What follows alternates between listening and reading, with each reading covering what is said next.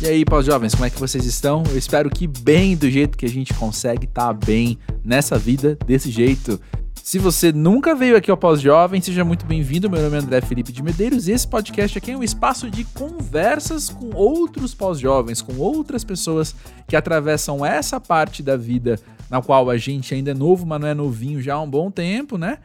E o que a gente tem enfrentado nesse processo. Pois bem, este é o segundo episódio de um formato que começou recentemente, no episódio número 132, no qual, depois de muita resistência, eu cedi à pressão dos amigos e encarei o desafio aqui de vir falar em primeira pessoa, de fazer um verdadeiro monólogo aqui no Pós-Jovem, né? Não apenas saindo da minha cabeça, mas justamente a partir do encontro com o outro, ou seja, a partir de temas que as pessoas me sugerem, me desafiam, me encorajam a falar aqui. E aí eu tava vivendo a minha vida normalmente esses dias e uma amiga trouxe um questionamento para mim, trouxe uma sugestão de tema aqui pro Pós-Jovem que ela nem desconfiava mesmo que era algo 100% o que estava acontecendo comigo naquela semana, o que estava acontecendo na minha cabeça naqueles dias. E ainda tá, até porque eu tô falando de, né, semana passada. Mas enfim, trago aqui um papo sobre a pessoa que a gente quis ser quando crescer no passado e como a gente dá conta disso.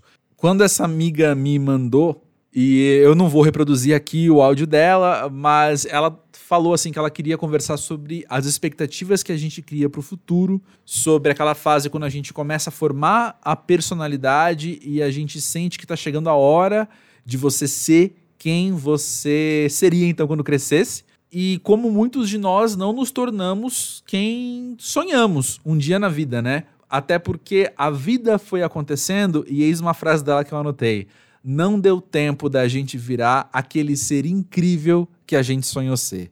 E eu vou de antemão aqui dizer duas coisas. A primeira delas é: eu acho que esse episódio, como eu falo da minha experiência, ele vai falar mais com pessoas que também têm ambições criativas e sonhos de, de criação. Mas é claro, a gente aprende inclusive com as diferenças que a gente nota no outro, né?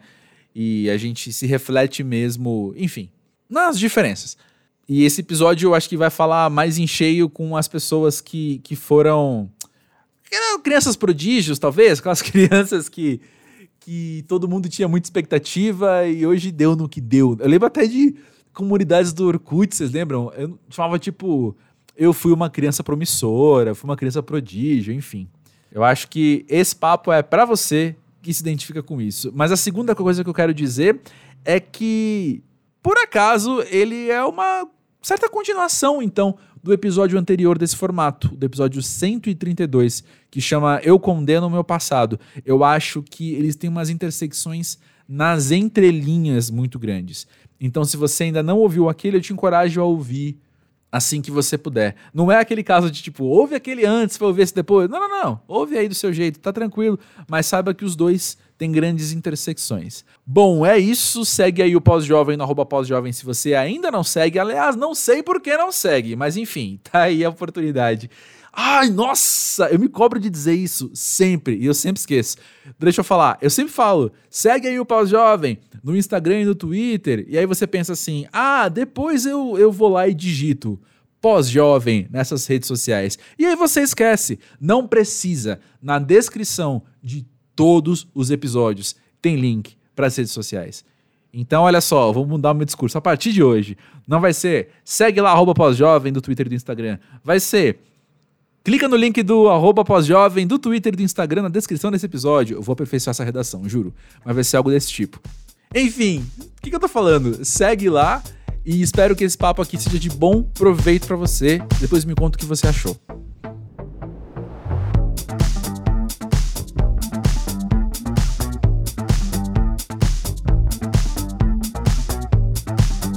Dia desses eu tava revirando uma caixa de sapato em que eu guardo fotos antigas. Acho que todo pós-jovem tem alguma coisa assim em casa, né? E enquanto eu via lá um pouco do meu passado, duas fotos, por algum acaso, me chamaram a atenção e eu separei as duas. As duas eram com amigas. Uma delas, uma amiga com quem eu tenho menos contato ultimamente, mas que é muito especial para mim que fez uma grande parte da minha vida ali na época da faculdade, principalmente. E uma outra amiga do colégio, uma foto nossa, acho que no terceiro ano do ensino médio, a gente ali na saída da escola, e eu peguei meu celular, fotografei as duas fotos e decidi mandar para elas. Bom, para essa amiga do colégio, na verdade, eu tive que assim encontrá-la no Instagram, porque eu percebia que tinha perdido mais contato com ela do que eu achava que tinha perdido. A gente não conversava há muito tempo e não se via há 20 anos, né? Mas daí foi, encontrei, mandei a foto e a gente começou a conversar a partir daí. E uma das primeiras coisas que ela me perguntou foi: "Quem é você hoje?" Muito astutamente, né? E eu ali olhando para a foto, que eu tinha mandado para ela e ouvindo essa pergunta, a minha resposta foi muito imediata. Eu falei para ela: "Eu sou aquilo que a gente falava que eu seria". Porque eu lembro muito bem da gente conversando, meu, pensa, terceiro ano de ensino médio, né? A gente conversa praticamente só sobre o futuro, né? E aí eu lembro da gente ali na rodinha de amigos conversando e todo mundo, sempre que o papo era o meu futuro, né? A gente ficava planejando, sonhando e dando risada. zoando um pouco também, porque amiga para essas coisas, sobre o futuro de cada um, né? E quando o papo era eu, quando o papo era o meu futuro, era muito claro para todo mundo, assim, que eu ia ter algum trabalho que envolvesse criatividade, que eu ia morar num apartamento em São Paulo cheio de CDs, DVDs e livros. CDs e DVDs, gente. Por favor, era 2001 ano, né? Então, assim, é, um apartamento desses, cheio de livros e tal, e que eu ia estar tá envolvido com arte de alguma maneira, blá blá blá blá blá. E é muito sincero, assim, eu olhar para esse para esse cenário que a gente desenhava ali, com poucos detalhes, né, mas ao mesmo tempo com uma objetividade muito interessante que, que mostra o que eu queria para minha vida e como os outros me percebiam assim. Isso se concretizou. Essa é exatamente a minha vida. E eu tenho CDs e DVDs aqui em casa. CDs eu devo ter uns 300, assim, enfim. Relíquias, né? Antiguidades. Mas enfim, nessas linhas gerais, né, quando a gente pensa do que eu conversava aos 16 anos ali falando com as pessoas do que eu queria para minha vida, a minha vida é essa hoje. Então eu respondi a minha amiga, eu falei, eu sou aquilo que a gente sabia que eu seria, eu sou aquilo que a gente sonhava para mim. O meu trabalho é esse, eu trabalho com criatividade, eu tenho mal é mal uma rotina, mas cada dia é muito diferente um do outro, enquanto os temas com os quais eu tenho contato, o que, que eu tenho que aprender para fazer essa entrevista, o que, que eu tenho que aprender para produzir esse texto, para produzir esse podcast. Quem vai estar tá na minha frente amanhã, eu não sei, nunca conversei com você antes, enfim. Essa é a minha vida e eu tenho um grande prazer em poder dizer isso. Que à primeira vista, eu sou aquilo que eu sempre sonhei ser. Veja bem, à primeira vista. Enquanto mais eu conversava com ela, é, aquela foto acabou quase me assombrando naqueles dias, assim. E acabei mandando para alguns amigos, inclusive, aquela foto e falando: olha só que interessante esse menino de 16 anos. Que hoje, aos 37, eu olho para ele, quando eu vejo a foto, assim, até visualmente, a minha cara é muito parecida. Desde os 14 anos eu mudei pouco. Relativamente pouco, né? Mas aí, assim, mesmo assim, eu olho pra aquele rostinho dele aos 16 anos e penso, mano, tu é uma criança, cara. Tu é uma criança, que engraçado. Eu ali com 16 anos tendo que planejar, sonhar a minha vida para sempre, né? E ter contato com isso, e ter contato com, com, com que eu preciso, com o que eu valorizo, com o que me faz bem, e ter que saber aos 16 anos quais as frias que eu não posso entrar porque vão me fazer mal, pensando em carreira, né? E eu sempre muito agitado, assim, o trabalho com criatividade, com comunicação e artes, sempre foi uma grande opção para mim, mas eu, quando estava prestando vestibular ali, e depois eu não passei na faculdade naquele ano, né? Eu só fui entrar dois anos depois. Então, nesse meio tempo, e assim, eu quis prestar educação física, eu quis prestar, sabe? Tipo, mil coisas vieram na minha cabeça para eu fazer. Porque eu sou muito agitado, gosto de muita coisa, né? Mas aquela ideia do, do cara que trabalhava com criatividade, tinha um apartamento cheio de livro e CD. Quando eu lembro hoje, parecia que não era um sonho ou um plano, parecia que era quase uma inevitabilidade, sabe? Assim, o tipo de coisa que você olha e fala: ah, é, cara, olha para mim. Olha, olha os, o que eu valorizo, olha as coisas que eu gosto, olha o jeito que eu vivo. Certamente isso aqui vai acontecer. Mas então eu continuei olhando para aquela foto e pensando o que, que, não era inevitável e ele gostaria. O que, que aquele menino de 16 anos, que eu hoje olho para ele e vejo como uma criança. O que que ele queria e eu tô devendo para ele, sabe?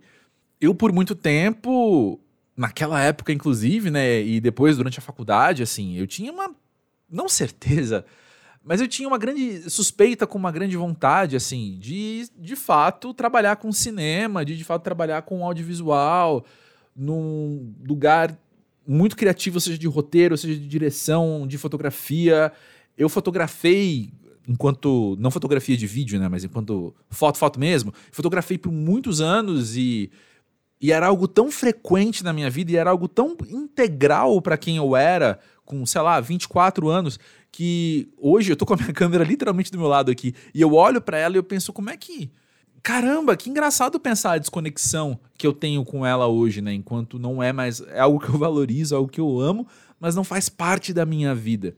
E quando eu penso na fotografia e eu penso no cinema, por exemplo, se eu fosse contar para aquela, aquela criança de 16 anos que eu vejo na foto que a minha vida ia ser exatamente como ele sonhou, exatamente como ele planejou, só que eu não trabalharia com cinema e nem com fotografia, ele olhar e falar: pô, então peraí, você não é quem eu sonhei ser, você não é quem eu gostaria que você fosse.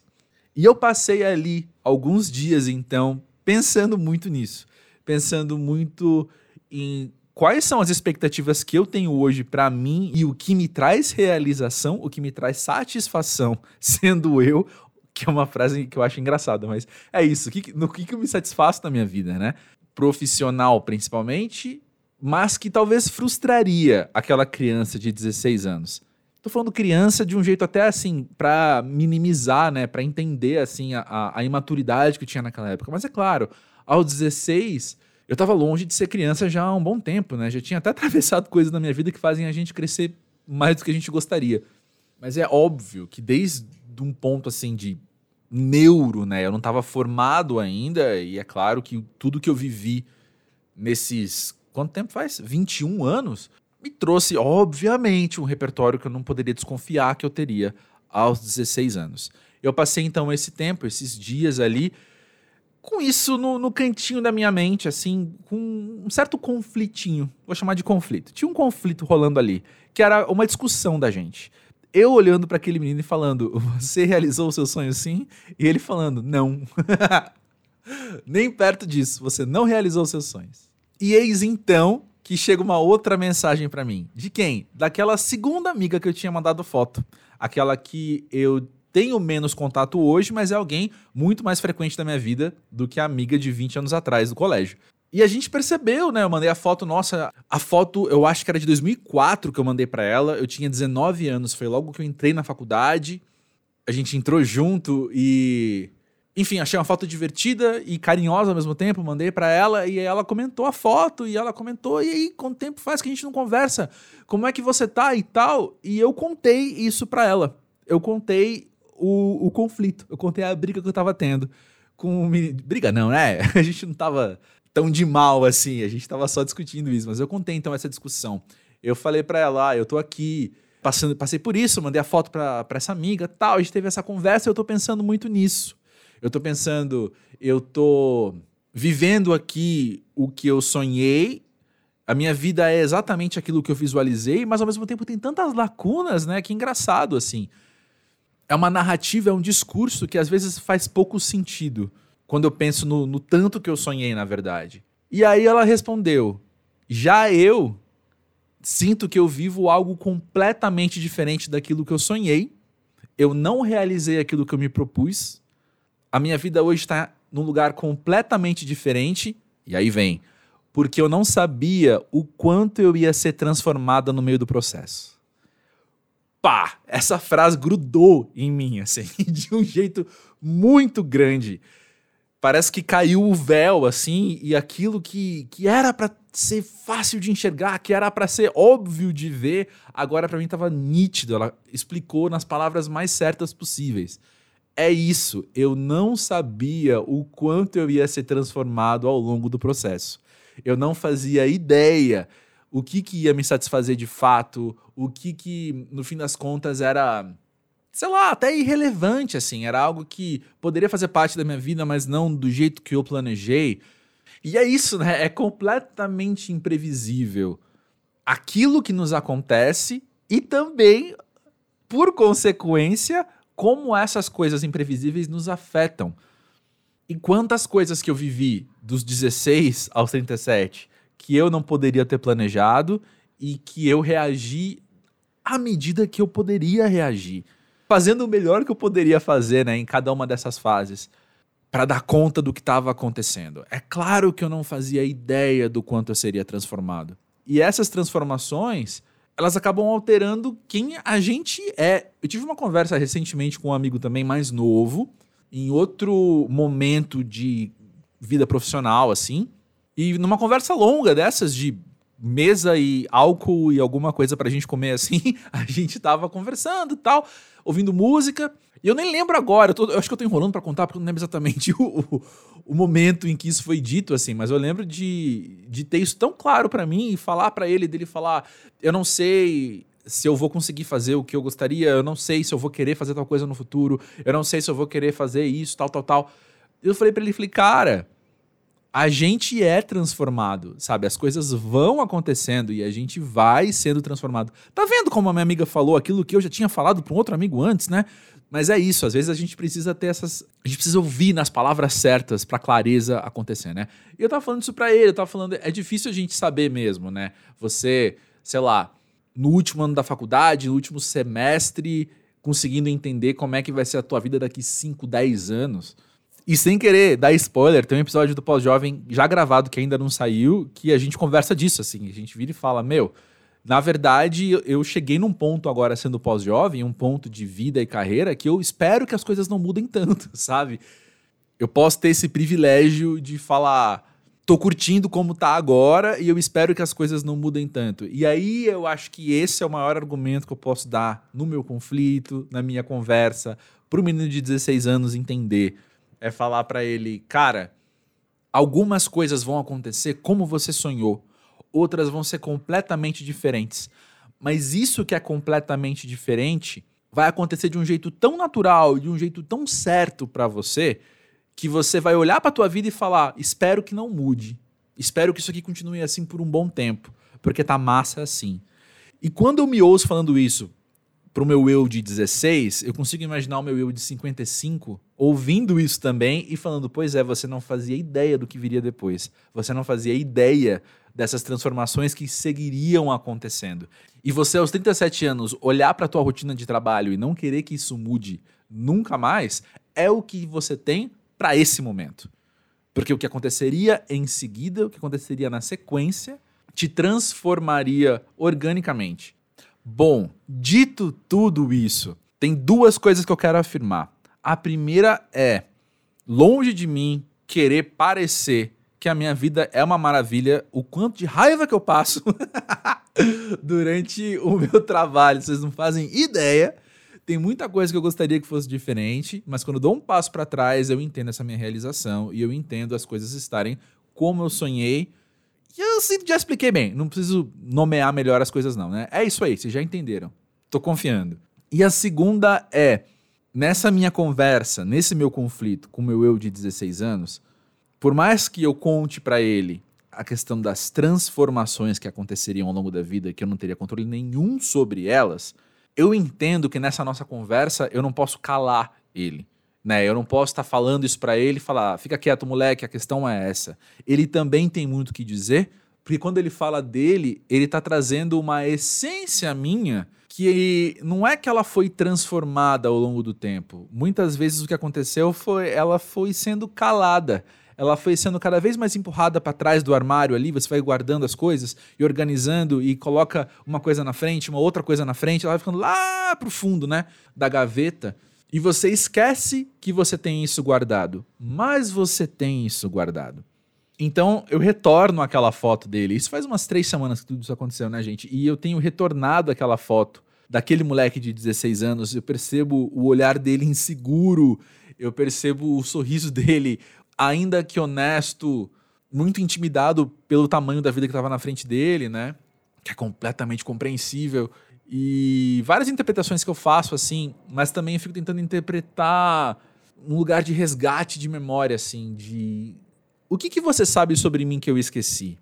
Né? O, qual o potencial que você enxerga em você que eu fui guardando no fundo da gaveta? Acho que como a minha amiga falou, é normal a gente que vive em primeira pessoa, né? A gente que vive nesse diálogo interno incessante desde sempre conhece muito bem observa, né, muitos dos nossos potenciais criativos pensando em pessoas de criatividade, eu acho que é normal, como ela disse, é normal a gente se sentir especial, é normal a gente reconhecer esse potencial sendo diferenciado assim, né? E pode ser muito difícil a gente entender como é se contentar com oportunidades menores daquilo que a gente sonhou no passado. E eu acho que tá aí grande parte da solução dessa questão toda, assim. Que é a gente não. Sei lá, é fácil a gente falar isso de uma maneira que seja até engraçada, né? A gente pensar assim, vamos abraçar a nossa mediocridade, vamos entender que a gente é ordinário, vamos entender que você não é tão especial assim. Mas o fundo de verdade dessa situação é a gente também lembrar que talvez grande parte do que esteja movendo a gente quando a gente pensa nesses sonhos, a ver com talentos muito especiais que eu vejo dentro da minha cabeça e mais ninguém consegue notar porque está só aqui dentro, tem a ver com a ideia de que talvez a gente querer esse reconhecimento, a gente querer colocar isso para fora, que os outros vejam, talvez esteja no lugar do, do ego, no lugar do narcisismo, assim, que a gente pode se desprender para viver melhor, né? Para depender menos do outro para nossa felicidade, para depender menos dessa aprovação, dessa validação, desse olhar, desse elogio, o que quer que seja. E eu vou falar algo que assim que eu verbalizo, eu me julgo ao dizer, mas vem de um lugar muito sincero da minha compreensão hoje, que pode mudar, obviamente, mas é onde eu estou hoje, que é o de entender que os meus potenciais, entender que as minhas habilidades, os meus talentos, tudo isso também não necessariamente precisa estar atrelado ao meu trabalho, sabe? Talvez eu possa escoar isso para diferentes áreas da minha vida também, que isso vai servir muito bem me vem à mente um exemplo não meu agora, mas eu vejo amigos meus que têm filhos, por exemplo, e a maneira com que eles lidam com a criação de filhos vem de um lugar muito criativo. Seja porque eles os filhos são pequenos e eles estão educando as crianças em casa, assim, ao invés de, de ir para a escolinha, eles estão ensinando a, a, a ler escrever, enfim. Vários amigos que eu tenho que estão colocando seus potenciais a favor dos filhos, por exemplo. E eu tô falando isso sem perder de vista o que eu acabei de dizer, né? Eu me julgo muito quando eu penso assim, porque eu acho que eu tô pensando pequeno às vezes. Mas eu acho que é muito isso. Tem uns movimentos que eu percebo em redes sociais que eu apoio muito, que é o de falar, você não precisa monetizar tudo, né? Você não precisa monetizar todos os seus talentos, você não precisa transformar o seu hobby numa fonte de renda, você não precisa transformar uma paixão sua na sua carreira e por aí vai. Portanto, resumindo tudo o que foi dito aqui agora, a questão talvez seja quando eu confronto os meus sonhos do passado à luz daquilo que me traz satisfação hoje na minha vida profissional, por exemplo, nas minhas atividades, no meu dia a dia. Na diferença entre essas duas realidades, então, eu posso aprender mais sobre a minha essência, sobre o que não mudou, sobre quem eu sou e sempre fui e talvez tenha colocado para debaixo da gaveta, mas também pode ficar mais evidente a minha jornada de vida o meu desenvolvimento enquanto pessoa. E eu não sei você, mas eu não quero chegar a uma idade da minha vida, uma idade, vamos dizer assim, uma idade de aposentadoria, sei lá, e sentir que eu ainda tô correndo atrás da validação para esse potencial que eu enxergo aqui dentro de mim. A validação externa, né? Seja no olhar do outro, seja num reconhecimento financeiro, seja num reconhecimento de popularidade fama, não sei o que te motiva, cada um tem seus suas forças que impelem a alguma direção. E ao contrário, eu quero o quanto antes poder buscar um contentamento não só no que eu faço, mas com quem eu me percebo ser. Quem eu me percebo ser hoje, passível de mudanças. E já prevendo o imprevisível, né? Já contando que essa história segue sendo escrita. Essa história continua em desenvolvimento e vamos ver o que, que vai rolar. Vamos ver quem que eu vou ser, entre aspas, daqui a um tempo. Eu só espero estar o quê? Satisfeito. É isso. Essa é minha experiência.